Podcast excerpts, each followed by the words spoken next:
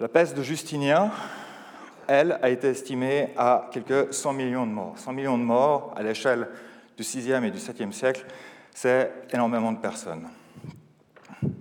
À tel point qu'un des témoins de cette peste, qui va la vivre durant quelques années, Procope pardon, de, Césarée, nous en dit euh, dans, son, dans son livre Les guerres de Justinien, une pestilence qui manqua d'emporter la race humaine. Une pestilence en tout cas qui a eu des impacts politiques extrêmement importants, stratégiques, militaires, économiques, humains bien sûr, à tel point que par exemple les Byzantins qui voulaient euh, récupérer l'Italie du Nord, hein, la chute, enfin Rome, l'Empire romain d'Occident avait, chuté, les Byzantins voulaient récupérer l'Italie du Nord, ne le pourront pas parce que la peste, cette, cette maladie, cette pandémie, va mettre un terme à leurs ambitions euh, sur la péninsule italique en frappant les armées byzantines qui vont devoir se replier. Alors évidemment, durant le Haut Moyen Âge, on imagine assez volontiers, nous autres historiens, que des maladies épidémiques ont encore euh, ravagé assez allègrement euh, l'Europe. Les sources nous manquent passablement. On en est réduit à, des postulats au mieux. Et il faut attendre véritablement le XIVe siècle, vous savez, la grande peste noire de 1348, pour avoir le nouvel épisode de cette, euh, de cette longue histoire que sont les pandémies. On sait que c'est des navires génois, à la fin, du, à la fin de l'été 1347, qui auraient ramené la peste du, du pont Euxin, euh, de la mer Noire, pardon, euh, avec les rats, vous savez, vous connaissez le, le, vecteur, hein, les, les, sur les rats. Et cette, et cette maladie, va se répandre extrêmement rapidement en Afrique du Nord et puis euh, principalement en Europe. En quelques mois, enfin en quelques semaines même, le Tessin est touché. L'année suivante, c'est Genève. Et puis à la fin de l'année 1348, c'est tout le plateau helvétique, tout le plateau suisse qui est frappé, ainsi que le reste de l'Europe. C'est une pandémie sans doute la plus mortelle de tous les temps. On, on estime que 30 à 50% de la population européenne a disparu au cours du paroxysme de l'épidémie. Le paroxysme, on l'évalue entre 1348 et 1352. Entre 1348 et 1352, ce serait ainsi 200 millions de personnes qui seraient mortes dans les, dans les villes et dans les campagnes européennes. Donc vous imaginez, c'est une personne sur deux de votre entourage qui disparaît en quelques années. Et ce, sans compter un autre facteur, c'est que cette épidémie de peste, elle va rester de manière endémique, à travers l'Europe, à travers l'Asie et l'Afrique du Nord, jusqu'au XVIIIe siècle. Euh, la dernière scène euh, extrêmement spectaculaire, c'est l'épidémie de, peste de Marseille, qui advient en 1720. Ces morts-là, on n'a pas pu les décompter, c'est un peu plus difficile statistiquement d'en faire le, dénombrement, mais en 1348 1352, on a pu estimer à quelques 200 millions de morts. En Suisse, la peste va rester de manière endémique, ressurgir tous les dix ans, jusque vers 1660. évidemment, très rapidement, un, certain nombre de mesures vont être prises. Ce pas encore des mesures de police sanitaire, du moins durant les 100, 200 premiers siècles. C'est des mesures de sens commun. On va enterrer les morts le plus souvent à l'extérieur des villes. Contrairement à une idée reçue tout à, fait, euh, tout à fait contemporaine, on ne brûlait pas les malades de la peste, on les enterrait. Et très rapidement, en plus, on les enterrait au bout de 6 heures. C'était euh, une recommandation qui a très vite été prise à Lucerne, à Berne et puis à Genève. Et un autre, euh, aspect, évidemment, c'est le, côté mystique qui s'est très vite développé, puisque si durant l'Antiquité on estimait que c'était Apollon qui frappait de ses flèches les, armées grecques ou romaines, eh bien, euh, au Moyen Âge, on pensait que c'était Dieu, en fait, qui venait punir l'humanité pour ses péchés. Et des processions ont, très vite commencé à parcourir les, chemins en Suisse, en France, en Allemagne, avec des flagellants pour, euh, pour appeler à une rédemption et euh, appeler à la fin du, de l'épidémie. Mais évidemment, la nature de l'homme étant ce qu'elle est, il a fallu trouver des coupables. Ça, c'est un autre phénomène assez récurrent à travers toute l'histoire des pandémies. On cherche toujours un coupable. Très rapidement, le doigt a pointé qui? A pointé une population marginale dans cette Europe du Moyen Âge, c'est-à-dire les Juifs. Vous voyez, en 1349, une année après que la crise ait commencé, c'est à Strasbourg que les, hostilités commencent. La population de Strasbourg pointe du doigt les Juifs. Ça dégénère très rapidement. Et c'est un pogrom qui est organisé en quelques, en quelques jours. Quand ils ne sont pas massacrés sur place, on les envoie au bûcher. La Suisse ne va pas du tout échapper à ce principe-là. Matthias von Neuenburg, c'était un, un Balois, nous décrit dans sa chronique Liber Chronicarum euh, le, grand bûcher que les Balois vont faire des Juifs de la ville euh, en 1350. C'est une scène qui va se reproduire à Lausanne, à Genève, à Berne, à Zurich, à Lucerne. En quelques années, la communauté juive de Suisse va complètement disparaître, à tel point qu'en 1410, il n'y a plus un seul juif en Suisse. Tous ont été oxy, brûlés, tués, au mieux chassés. Dans le même temps, on commence à prendre un certain nombre de mesures, ce qu'on appelle de police sanitaire. On commence à nettoyer un peu mieux les rues, du moins on essaie de faire des, efforts dans certaines villes, c'est le cas de, Genève par exemple. Euh, on crée des cimetières à l'extérieur des murs, que ce soit en France, l'illustration à droite est, française, ou euh, en Suisse. À Genève, par exemple, on crée ce qui va devenir le cimetière des rois avec une église. C'est le, cimetière des, pestiférés. À Lausanne, il en ira exactement de même.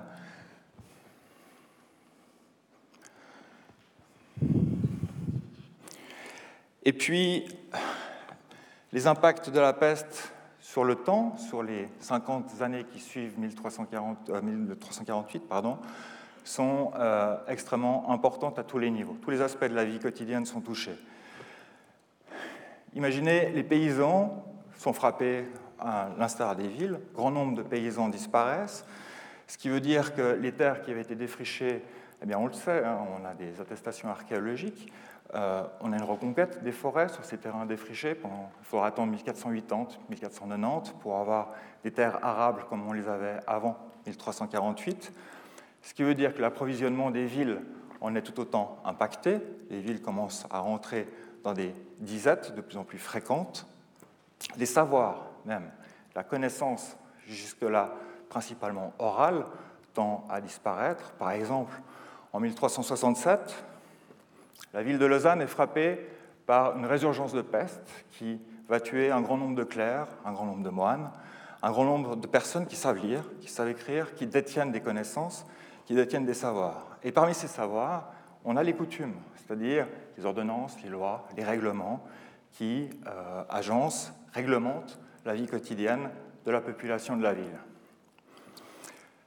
L'évêque en a tellement peur de voir ses connaissances disparaître avec les gens qui meurent, qu'il décide de faire mettre par écrit les coutumes de Lausanne, donnant ainsi naissance à une source que tout le monde connaît extrêmement célèbre, c'est le plaid général de Lausanne. 1368. Alors, peut-on dire pour autant que la peste a été un vecteur du basculement de l'oralité vers l'écrit? Je n'irai pas jusque-là. En tout cas, c'est peut-être un vecteur à prendre en considération. L'art, que ce soit l'architecture, l'iconographie, les illustrations, en est également affecté, apparaissent progressivement au cours des deux siècles qui suivent les fameuses danses macabres, les Totendanz, comme celle-ci,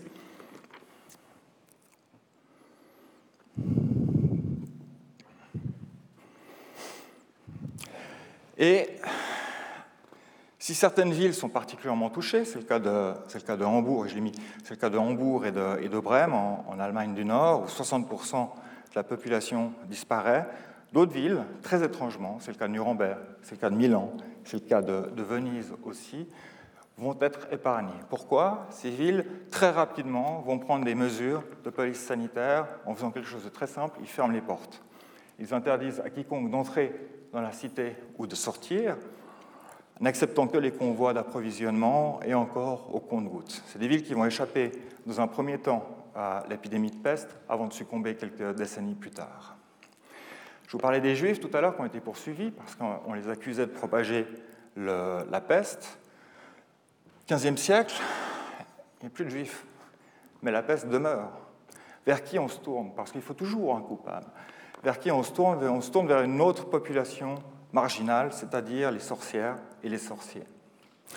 Alors, vous le savez peut-être, la Suisse, et particulièrement la Suisse romande, a été extrêmement féconde en termes de procès inquisitoriaux, de poursuites, de chasse aux sorcières, de bûchers.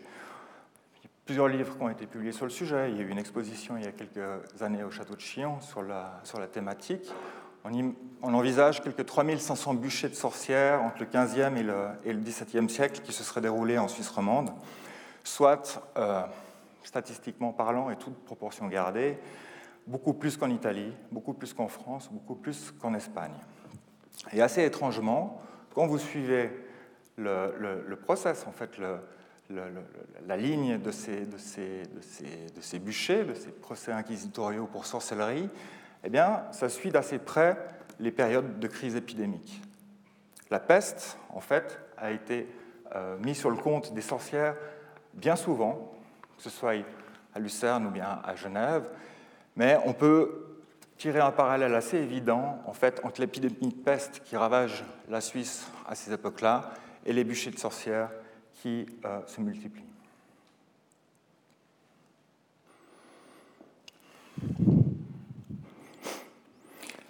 Alors en parallèle à ces, poursuites, hein, à ces, inquisitions, à ces atrocités, un certain nombre de personnes vont commencer à, à essayer d'utiliser la raison pour comprendre en fait le processus, comme Thucydide l'avait fait, comme Galien l'avait fait durant l'Antiquité. Et le premier d'entre eux en Suisse, c'est un chanoine. Assez étrangement, c'est un religieux. C'est le Bernois, Elogius Kilburger, qui, en 1480, va rédiger une espèce d'opuscule, le Regimen Pestilentiale, où il va faire ce que les autres ont fait avant lui. Il va décrire les symptômes, il va décrire ce qu'il voit, il va décrire la mort des, des victimes de la peste, les remèdes aussi que l'on tente d'apporter, et puis les mesures que l'on peut prendre, que les villes peuvent prendre pour essayer d'endiguer le phénomène. Il va être suivi par quelques, personnes, mais vous voyez, c'est relativement peu quand on fait le, listing. En 1388, la première réaction de cet ordre-là, il faut attendre plus d'un siècle, puis après on passe au XVIe siècle. Et encore, quand on prend Jean-Antoine Sarrazin, grand médecin de Genève à la fin du XVIe siècle, quelqu'un de très influent dans les cercles politiques, euh, grand calviniste, eh bien, euh, Jean-Antoine Sarrazin, lui, va mettre ça, enfin, la peste, la propagation de la peste sur le compte, un, de Dieu, qui se venge des péchés que les hommes commettent, et puis deux, des sorcières, parce que c'est toujours le même principe qui revient, il faut trouver un coupable. C'est finalement le chafouzois, Johannes Hamann, qui, à la toute fin du, enfin, la deuxième partie du XVIIe siècle, va publier un livre un petit peu plus épais, un petit peu plus scientifique, où il va essayer de décrire le phénomène de la peste sur les deux siècles qui viennent de se, dérouler, et euh, il va en décrire, le, à son tour les symptômes. Il est intéressant parce que lui fait référence au dernier nom que j'ai mis en bas, Constantin Castello, qui est, euh, ah, on pourrait dire que c'est l'équivalent de l'époque d'un médecin cantonal, sauf que c'est le, le, bourg de Sion qu'il avait engagé, qu'il avait engagé en amont, en fait, pour prendre des mesures pour préserver la ville de Sion d'une éventuelle épidémie de peste. Castello va s'imprégner de ce qui se fait en Italie du Nord, va aller prendre des exemples en France, et puis il va rédiger un manuel, un règlement de police sanitaire. C'est le premier règlement de police sanitaire qu'on connaisse en Suisse et il date de 1628.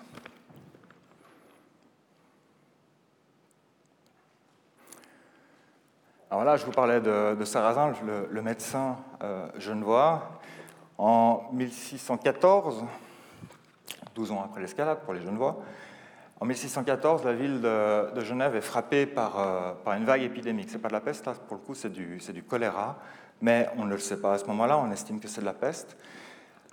On cherche des coupables et on met la main sur euh, une quinzaine de femmes qui sont marginalisées, qui vivent seules et qui sont les coupables toutes désignées pour être des propagatrices de peste. Elles sont servantes chez les uns, paysannes chez les autres. Et les malheureuses euh, vont finir sur le bûcher en 1615. sur recommandation de Jean-Antoine Sarrazin, son temps.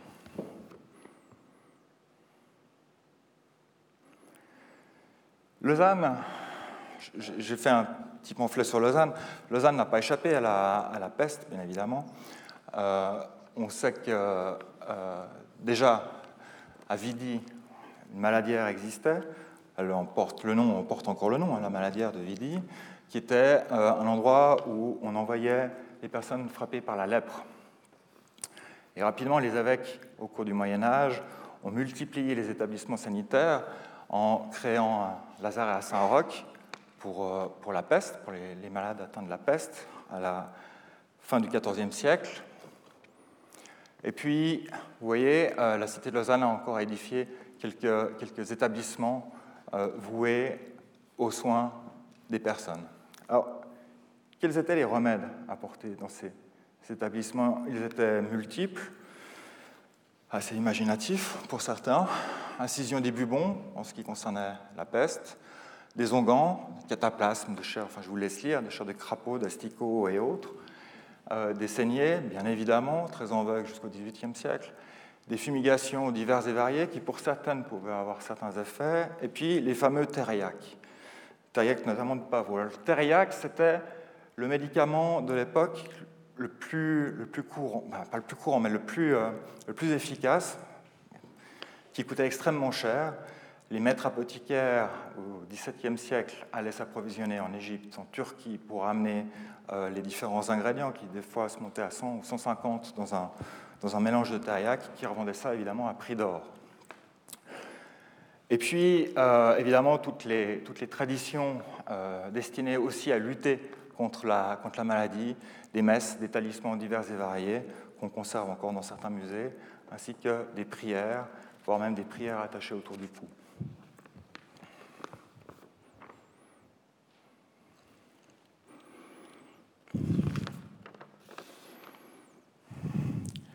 En termes de police sanitaire, eh bien, les premières mesures prises par des communautés, des mesures efficaces, d'ampleur, euh, c'est Ragus et Venise, les premières qui ont, pris ces, mesures. Je disais, euh, Venise avait été épargnée en 1348 par la peste, sans doute grâce à ça, en imposant des quarantaines, véritablement des quarantaines, où on enfermait les gens durant 40 jours en empêchant quiconque de les approcher pour s'assurer qu'elles n'étaient pas malades. Marseille va appliquer en 1383 exactement la même mesure qui euh, semble avoir fait ses preuves puisqu'elle va se développer euh, en France et en Italie au cours du siècle suivant. En plus, Venise, qui abrite un fort contingent euh, juif, hein, le ghetto juif qui est bien connu, va appliquer des mesures spécifiques. À nouveau, on, cherche, un, on cherche un, coupable sur le, ghetto juif. C'est de la peste que vient la coutume du couvre-feu sur le ghetto juif euh, notamment.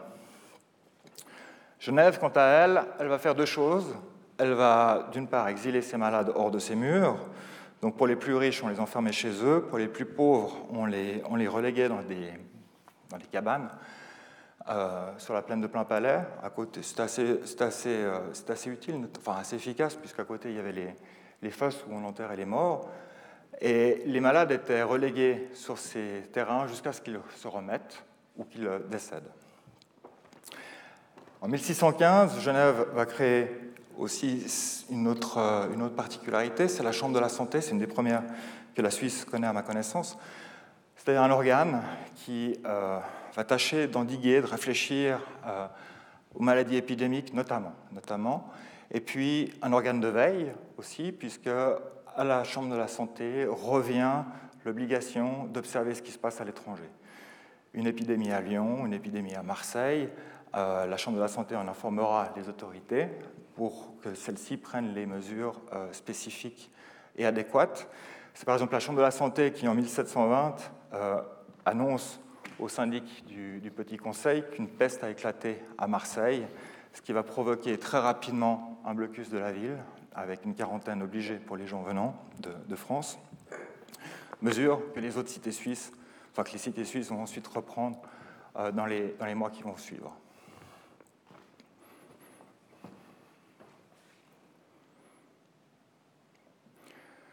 une illustration de la peste de Marseille, 1720, et vous voyez les, chiffres que l'on a à disposition. On tombe dans les mêmes ratios qu'au XVe siècle, au XIVe siècle, pardon. C'est à peu près 40 à 50% de la population de la ville qui, euh, disparaît en 1720, 30 000 à 40 000 décès sur les 80 000 habitants.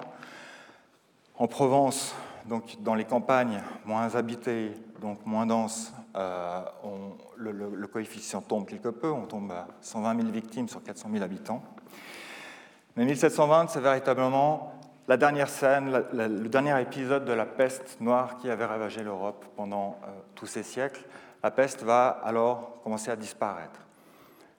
Personne ne sait véritablement comment elle a disparu, soit dit en passant. Euh, je n'ai eu discuté avec des médecins, ils ne savent pas véritablement pourquoi. Est-ce que c'est peut-être des mesures sanitaires qui ont été prises dans certaines villes, ou euh, la peste s'est-elle réduite d'elle-même Je ne sais pas. Quoi qu'il en soit, ce XVIIIe siècle, euh, c'est le siècle des Lumières, on commence à faire des avancées notables dans les sciences, et notamment en médecine. Les Anglais euh, vont inventer au début du, au début du XVIIIe siècle, en 1721, l'inoculation. L'inoculation, c'est un petit peu l'ancêtre de la vaccination. Euh, c'est une vaccination un peu, un frustre, mais qui fait ses preuves, qui fait suffisamment ses preuves pour que euh, cette méthode soit adoptée à travers une bonne partie de l'Europe. En Suisse, c'est à nouveau à Genève et à Zurich où des médecins vont adopter cette méthode et l'appliquer pendant des années avec succès, notamment le médecin Théodore Tronchin. Il va falloir attendre un peu moins d'un siècle pour voir Edward Jenner, un Anglais à nouveau, qui va inventer euh, une autre méthode, la vaccination. Alors que la France sombre dans les bains de sang de la Révolution, les Anglais inventent en 1796 la vaccination, qui va tout de suite être extrêmement polémiquée. Alors on connaît la polémique au sujet du vaccin sur le Covid hein, actuel, je veux dire. Eh bien, il n'en va pas autrement à ce moment-là. Euh, certains adoptent tout de suite cette, euh, cette méthode-là, alors que d'autres la critiquent en estimant qu'elle peut être dangereuse à court, moyen, voire long terme. Quoi qu'il en soit, cette méthode va être adoptée assez aisément en Suisse, dans certaines élites scientifiques. Suisse qui connaît euh, un mal assez endémique depuis très longtemps, c'est le choléra. il n'y a plus de peste depuis, euh, depuis presque 100 ans en Suisse, depuis plus de 100 ans en Suisse, mais le choléra demeure. Et le choléra va demeurer très longtemps, jusque, euh, en fait, jusque dans les années 1930. Hein. Euh, là, vous voyez une manchette de, presse, on est en 1912. Alors, c'est une épidémie de choléra qui se déroule en Turquie, mais en 1900, 27, eh bien, une épidémie de choléra va toucher l'Allemagne, occasionner 80 000 morts dans la région de la Sarre euh, en l'espace de 3 à 4 mois. C'est quand même assez énorme. Et il va falloir attendre le médecin célébrissime en son temps, un Allemand, Robert Koch. Robert Koch, c'était le grand rival de Louis Pasteur, qui va découvrir le germe du choléra en 1883.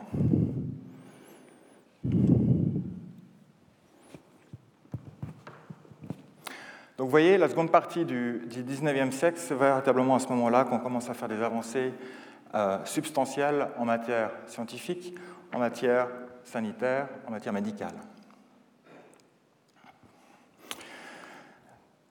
La Constitution de 1848, hein, le nouvel État helvétique, par exemple, va donner à la Confédération la compétence de prendre des mesures, notamment de proposer aux cantons de vacciner leur population ça entraîne un débat intense, notamment dans les cités alémaniques et romandes, sur le bienfait de la vaccination.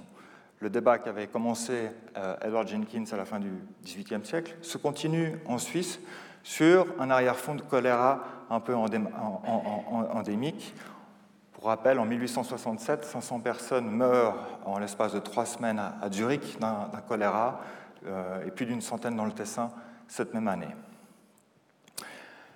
1848, donc, la nouvelle constitution essaye de prendre des premières mesures légales sanitaires. Au niveau européen, euh, en 1851, les États européens essayent, c'est la première tentative que les, les nations occidentales tentent, essayent de se mettre d'accord sur une réponse commune à apporter aux épidémies de choléra, de typhus, etc. On n'y arrive pas véritablement parce que euh, les données scientifiques, les données médicales manquent encore. Hein. Robert Corr découvrira le germe du choléra bien plus tard. Il va falloir attendre 1912 pour qu'une euh, de ces conférences de nature internationale puisse se reposer véritablement sur des bases scientifiques établies par le docteur Calmette, célèbre pour euh, avoir créé le vaccin contre la tuberculose, laissant entendre qu'une réponse construite, cohérente à l'échelle internationale, allait pouvoir voir le jour.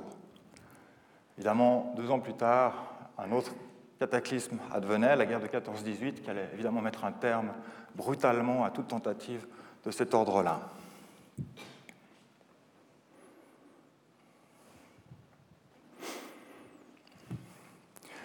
Je reviens à la Suisse, où le débat euh, sur les bienfaits de la vaccination se prolonge durant toute la deuxième partie du, XIXe siècle. En 1882, on tente de faire passer une loi fédérale sur l'obligation de la vaccination.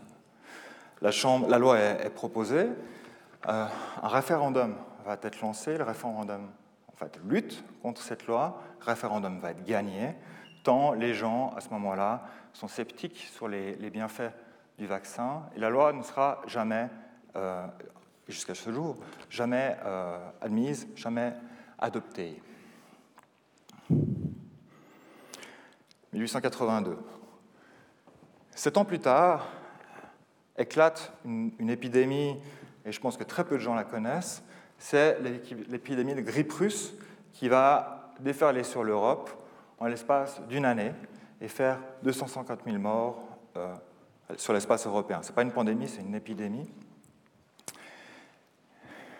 Elle impacte suffisamment les esprits et la, psychologie des, gens de notre pays pour que euh, ceux-là même qui, en 82, avaient voté pour le référendum, commencent à remettre en question le bienfait de leur position et adoucissent leur position, leur, avis sur les bienfaits du vaccin. 1895, donc euh, cinq ans après la grippe euh, russe, est créée ainsi une firme, c'est la première premier fabricant suisse, si vous voulez, Effliger Vogt et compagnie à Berne, qui se spécialise dans la fabrication de différents sérums. Et c'est cette firme-là qui va finalement délivrer la plupart des vaccins euh, aux médecins euh, du plateau suisse et de la Confédération pendant bien longtemps, pendant près d'un demi-siècle.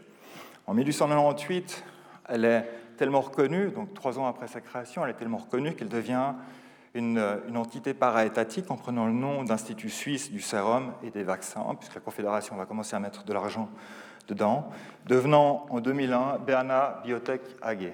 je, vous, je, vous, rassure, je n'ai pas d'action chez eux.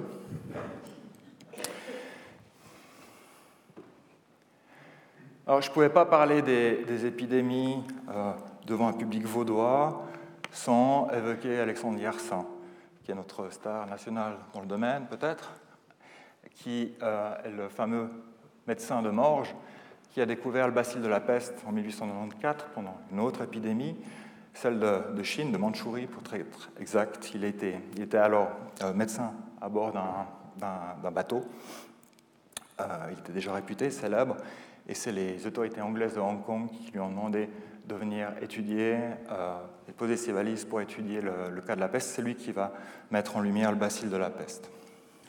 Donc, seconde partie du 19e siècle, on fait de grandes avancées, on commence à prendre des, des mesures, du moins on propose des mesures politiques, des mesures sanitaires, on essaye de se coordonner, de mettre en avant des actions communes au niveau international. La guerre, la Première Guerre mondiale met un terme à cette dynamique-là. Euh, et à l'issue de la guerre, elle vient une nouvelle catastrophe euh, sanitaire, une nouvelle pandémie.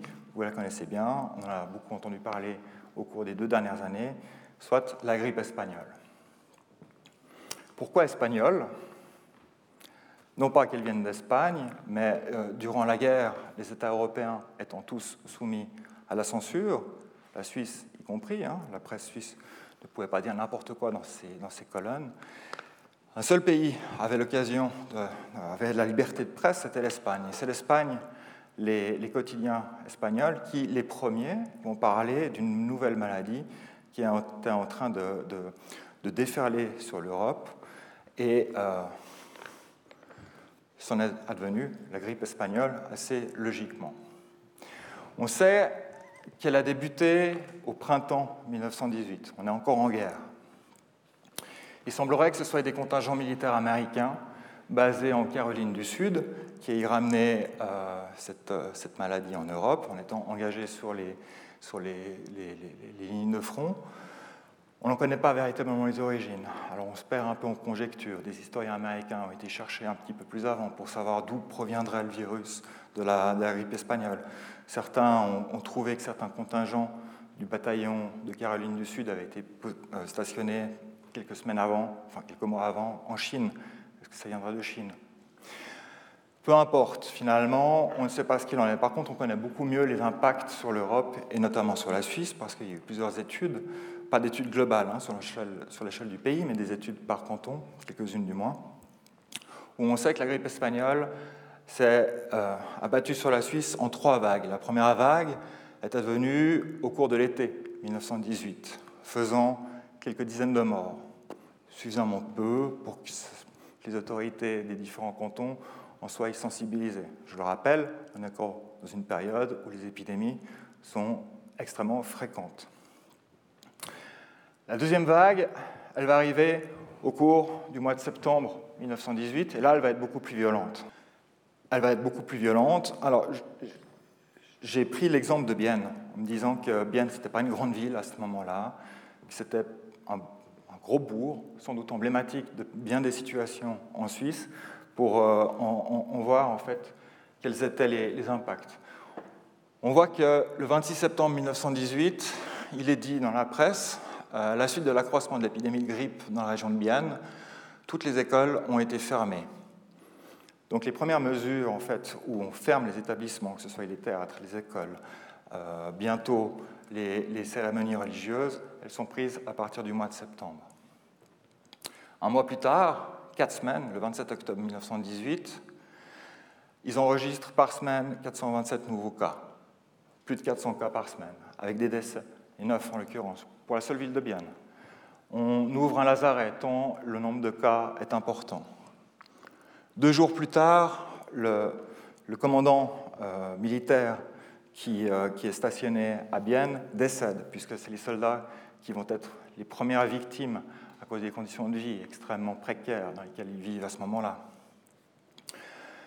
On transforme une école en lazaret. On suspend jusqu'à nouvel avis le service divin et toutes les réunions religieuses. Ça, c'est les mesures qu'on prend à Bienne. C'est des mesures qui vont être prises dans l'ensemble de la Suisse.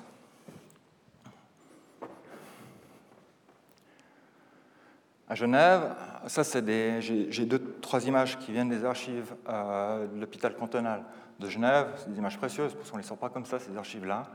Et ça, c'est un malade de la grippe espagnole qui est admis à l'automne 1918 à l'hôpital cantonal de Genève. L'hôpital à Genève, mais ça va être le cas à Berne, ça va être le cas à Zurich, puis à Bâle également, va être saturé en quelques semaines, à tel point que les autorités sanitaires, la direction de l'hôpital, va dire aux patients atteints, aux malades, quand ils viennent, non mais restez chez vous, on n'a plus de place, on n'accepte plus que les gens qui sont sur le point de décéder pour essayer de faire quelque chose, les autres sont renvoyés à leur pénate. C'est à ce moment-là, par exemple, que se mettent en place des systèmes alternatifs avec des médecins et surtout des infirmières qui vont aller voir les gens à domicile pour leur apporter de l'aide.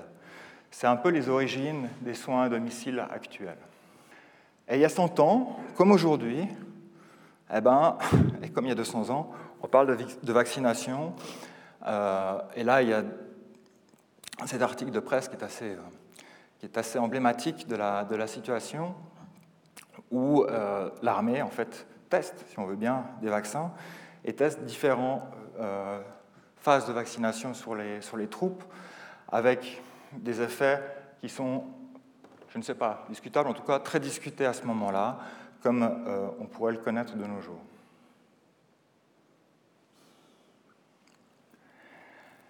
La grippe espagnole va s'éteindre au cours du printemps, au début de l'été 1919, en laissant derrière elle quelques 100 millions de morts.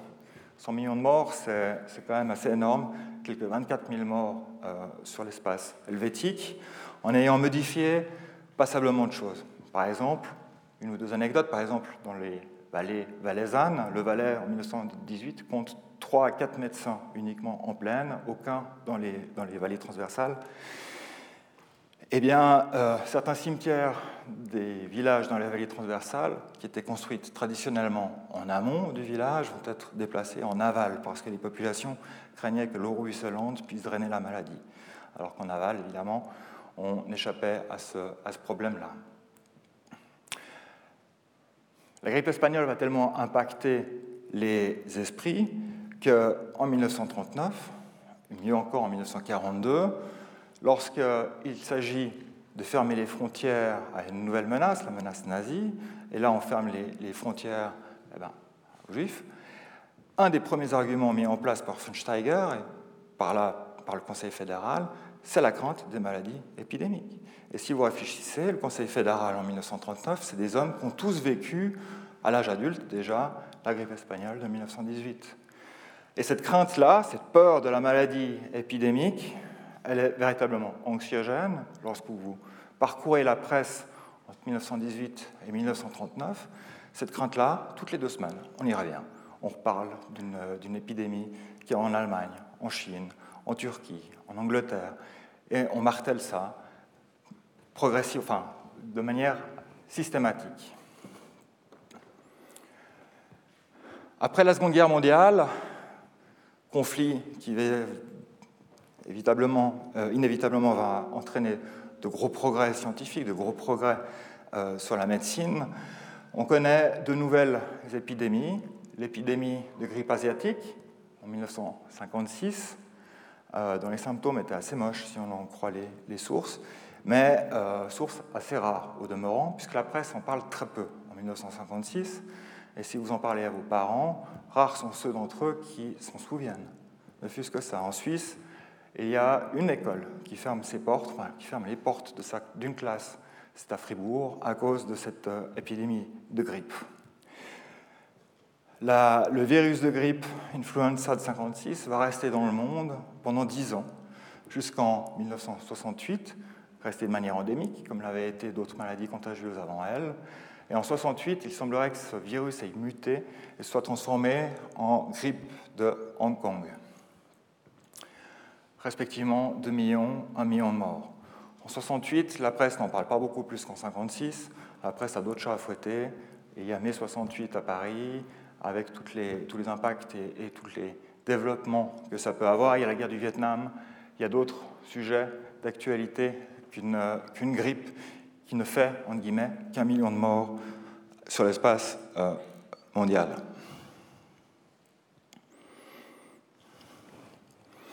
Depuis lors, le monde va connaître encore des épidémies, évidemment, des pandémies. On les connaît tous, je pense qu'on les a toutes vécues sur les 20 dernières années, grippe porcine, euh, grippe aviaire, etc., jusqu'au Covid. Un petit mot sur ce document-là. Euh, c'est le plan suisse de pandémie influenza qui a été finalement appliqué par nos autorités il y a deux ans, qui l'applique toujours maintenant, mais dont les prémices ont été établies au début des années 90 et puis finalisées en 2004 les pandémies de grippe porcine, de grippe aviaire, etc., ont, amené des modifications à ce document, qui est vraiment un manuel hein, d'application d'urgence, si on veut bien, qui a été réactualisé jusqu'à maintenant. Ça, vous le connaissez tous. Je vais en finir par là. Et c'est peut-être une slide assez intéressante. Quand vous prenez en considération eh bien, les différentes pandémies dont je viens de vous parler, si on parle par exemple de la peste de Justinien, eh bien, en 400, on estime que la planète compte à peu près 190 à 266 millions d'individus. La peste de Justinien, elle entraîne le décès de 100 millions de personnes. vous faites, il faudrait établir en plus un ratio sur les années, hein, sur le temps aussi. Mais à blanc, comme ça, c'est à peu près 38% de la population mondiale qui disparaît. Ce ratio il va augmenter avec la peste noire, parce qu'en 1250, on estime à plus de 400 millions d'individus sur la, la, planète, et mettons 500 millions en 1348, si on veut être généreux, 200 millions sur 500 millions, c'est quand même passablement de gens qui disparaissent à ce moment-là, qui équivaut à peu près à 48,2% de la population mondiale qui disparaît. La grippe espagnole, en 1918, on tombe euh, à 5,7%. Et le Covid, j'ai repris les derniers chiffres, on est à 0,06% de la population mondiale. Tout ça pour dire les écarts qui peuvent exister entre ces époques, pour de multiples raisons, et euh, les différentes réponses qui ont été apportées. Voilà, j'ai terminé. Je vous remercie pour votre attention.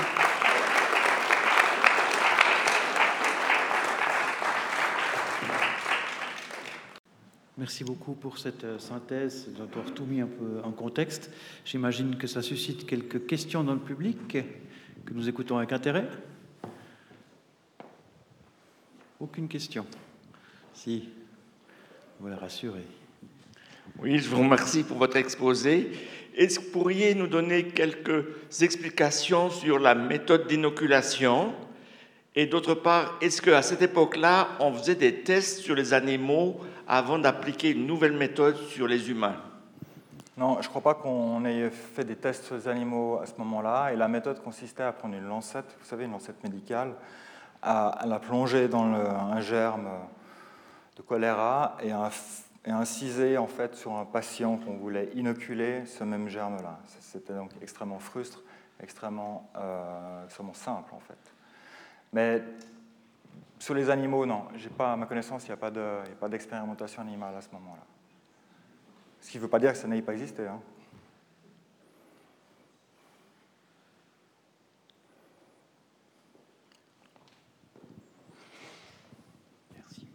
Merci pour votre intervention. En ce qui concerne les chiffres que vous avez donnés, la plupart, on peut les contrôler, mais pour le 4e ou 5e ou 6e siècle, comment peut-on estimer à environ 100 millions de, de morts Voilà une question que je me suis également posée. Comment est-ce que les, chercheurs ont fait pour estimer ce nombre de, morts?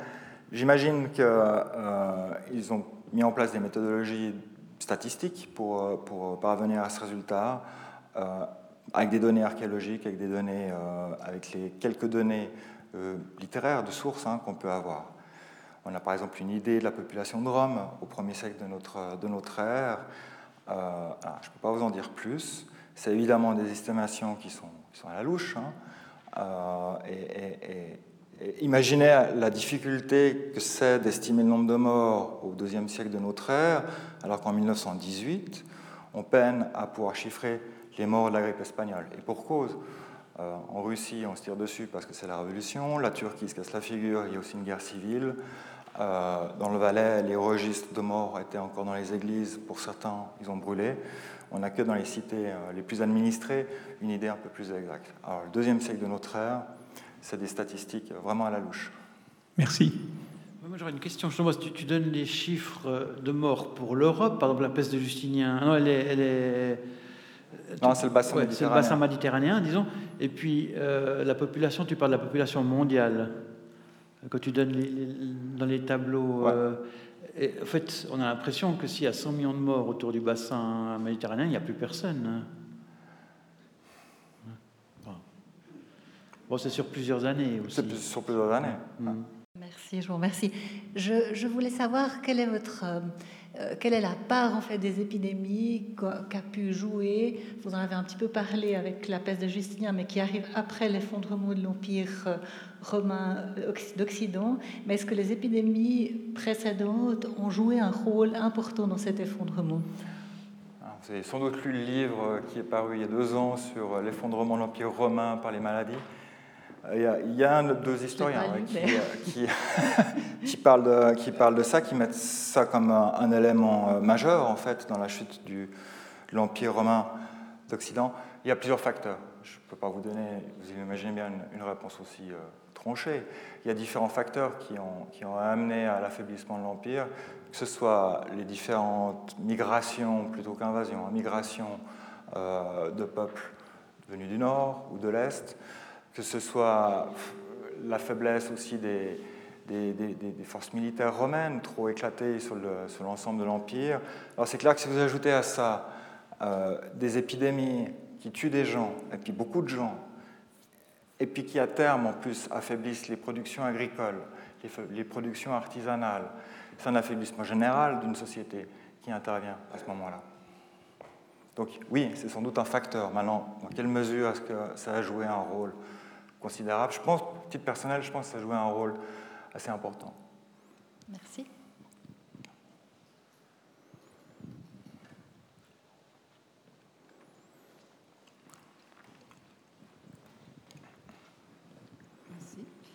Euh, je voudrais savoir s'il y a un dénominateur commun euh, à la fin des pandémies, parce qu'on parle, ou des épidémies, on parle beaucoup d'épidémies, etc. Mais est-ce qu'il y a des études assez poussées qui ont été faites euh, sur pourquoi les épidémies s'arrêtent quelles sont les, causes principales? Ah, ah, voilà une réponse qu'on aimerait bien tous connaître. Euh, quand on écoute les médecins, les, réponses sont, souvent les mêmes en fait. C'est le, manque de, carburant, si vous voulez bien, qui, fait qu'une épidémie s'arrête. C'est-à-dire que c'est le niveau de, comment, comment, comment dit-on cela? D'immunité, merci, au sein d'une société qui fait que l'épidémie va se ralentir et s'arrêter, parce qu'elle n'a plus de carburant, elle n'a plus de quoi brûler, finalement. Alors, dans un cas comme la peste, il y, a, plusieurs théories qui ont été avancées. Pourquoi est-ce que la peste disparaît au XVIIIe siècle? Certes, les avancées sanitaires, euh, les villes un peu plus propres, etc., ont, peut-être joué un rôle important. Mais pour l'instant, moi, je n'ai pas lu pas lu de, de solutions qui soient très convaincantes. Donc, pour répondre à cette question, je pense que faut encore un petit moment. Je suis, désolé de la réponse de Normand, mais. Merci de votre exposé. Est-ce qu'il y avait au cours des siècles des, des discussions entre les médecins, entre l'État, entre la population, des conflits comme ceux qu'on voit maintenant? Non, pas vraiment. Au XVIIIe siècle, c'est à ce moment-là véritablement où euh, on a un échange, notamment épistolaire, hein, de, au niveau scientifique, c'est le siècle des Lumières. Euh, on est plusieurs ici à le savoir. Hein. on, communique volontiers à travers l'Europe des idées, que ce soit sur l'incarcération pénitentiaire, sur les maladies, sur euh, différentes choses. Si la méthode anglaise de l'inoculation se diffuse si rapidement, c'est grâce à ça. C'est parce que les gens parlent entre eux, communiquent. Si la vaccination de Jenkins en 1796 connaît un succès assez, euh, assez fulgurant dans certains endroits, c'est aussi grâce à ça, parce qu'on communique. Maintenant, euh, il y a des cas particuliers. Par exemple, je vous l'ai dit, Sion, euh, en 1623, engage un médecin et, et, on imagine assez volontiers que les autorités de la ville de Sion, les autorités sédunoises, ont dialogué avec le médecin qui leur propose un règlement sanitaire à appliquer pour la ville et qu'il y a eu une négociation entre l'autorité politique et le, et, le, médecin en question. Régulièrement, systématiquement, non, ce pas avant la fin du, du 19e siècle. Merci pour cette synthèse extrêmement passionnante et éclairante, je trouve aussi. J'étais très frappée pour ce que vous avez dit des, des boucs émissaires les juifs, les sorcières. Est-ce que vous pouvez en dire un peu plus? Comment est-ce que ça se produit qu'on puisse accuser, par exemple, les juifs à Strasbourg ou les sorcières euh, un peu partout? Ou les, ou les Russes en 1890. Oui, ou les Chinois maintenant. Euh, qu'on va basculer très facilement sur les anarchistes russes qui, euh, qui quittent la Russie, qui viennent notamment en, en Suisse. Ou les Allemands en 1918, parce qu'à lire la presse, eh ben, certains estiment que la grippe espagnole est une arme de guerre inventée par les Allemands, l'ennemi, euh, mm. etc. Il faut à chaque fois trouver un coupable. C'est ce qui ressort en fait des différentes pandémies. À chaque fois, on cherche une responsabilité parce qu'on bah, on assume que difficilement cet inconnu que représente l'épidémie, qu'on ne comprend pas forcément, on ne comprend pas d'où elle vient, on ne comprend pas pourquoi. À l'origine, on, on, lui met une origine, causalité divine, religieuse, Apollon dans l'Antiquité, Dieu ou, diable au, cours du Moyen Âge. Et, et je pense que c'est ça, c'est cette recherche de causalité qui va finalement faire pointer du doigt des, des populations inévitablement marginales ou marginalisées, puisque c'est des, des, boucs émissaires faciles. J'avais lu, euh, je ne sais pas si ça, tient la route, mais quand on dit les Juifs se lavent beaucoup les mains euh, dans leur euh, rituel, et que, enfin, j'avais lu, c'est comme une hypothèse qu'ils mouraient beaucoup moins de la peste, d'où le fait qu'on les a désignés comme les propagateurs, puisqu'ils ne mouraient pas trop. Enfin, je ne sais pas si c'est vrai, mais je l'ai lu. Non, mais il y a peut-être un lien parce que dans la plupart des, des, des critiques au cours du 15e, 14e et encore du 16e siècle, en fait, on, on reproche aux Juifs, c'est d'empoisonner les fontaines. Oui, les puits. Ouais, et les puits. Mmh. Donc, inévitablement, si le rituel juif fait qu'on se lave beaucoup les mains, voilà, le lien, il est assez vite fait. Mmh.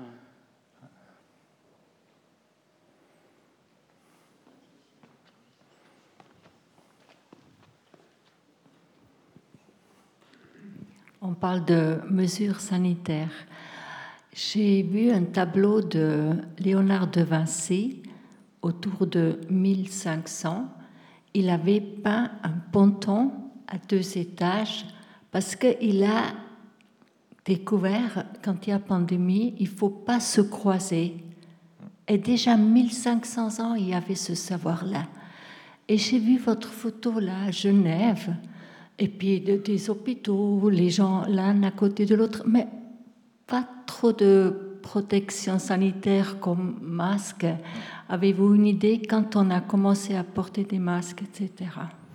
Alors le, principe de la quarantaine, il est, assez vieux, et d'ailleurs il date bien d'Italie du Nord, hein, fin 14e siècle, avec des villes, comme je le disais, comme Ragus par exemple, qui euh, comprend assez rapidement que c'est la proximité des gens euh, et la promiscuité qui, est un vecteur favorable à la maladie épidémique à la maladie contagieuse. Donc on va, prendre, on va essayer de prendre des mesures comme ça pour faire se distancer les gens, d'où la gravure de, de, Léonard de Vinci. Ces masques-là, ils apparaissent à partir du XVe siècle. Euh, c'est traditionnellement les médecins hein, qui, les, portaient. Je crois encore dans quelques traditions françaises, euh, certains médecins les portent de temps à autre. Et en fait, on, il les bourrait à, l'origine, il les bourrait avec des, épices et autres onguents pour euh, ne pas respirer les effluves qui, soit dit en passant, était extrêmement puante. Hein. Ce n'était pas une sinécure, mais certains estimaient que ça pouvait être un vecteur de maladie. Ouais. Donc, 15e siècle. Oui, bonjour, merci aussi pour euh, cet intéressant résumé euh, de nos pandémies. Je crois que pour avoir une très bonne idée de ce qui s'est passé en Italie, en particulier du côté de Florence, il faut relire le Decameron de Boccaccio, euh, et qui montre aussi que il y avait des discriminations au niveau de la population, puisque seules les familles riches et influentes ont quitté la ville, ont se mettre à la campagne pour échapper aux, aux germes, en laissant la, la, le bon peuple euh, entre les murs et, et, avec les germes. Alors ça, c'est une systématique. Les, populations les plus aisées ont toujours été un peu mieux loties dans ce genre de conditions, comme pour la vie d'ailleurs. Hein. Je le disais, à Genève par exemple, mais c'est le cas d'autres villes en France et puis en Allemagne, les, les, les malades, en fait, on, qui avaient de l'argent, qui avaient du bien, qui avaient une maison, on les enfermait chez eux. Et puis on, vraiment, on mettait des planches sur les entrées, sur les fenêtres pour les empêcher de sortir, pour empêcher les contacts. Alors que les plus pauvres, eh ben, on les reléguait en dehors de la ville, on les chassait, tout simplement. Et même parfois on les chassait à coups de bâton quand ils n'allaient pas assez vite.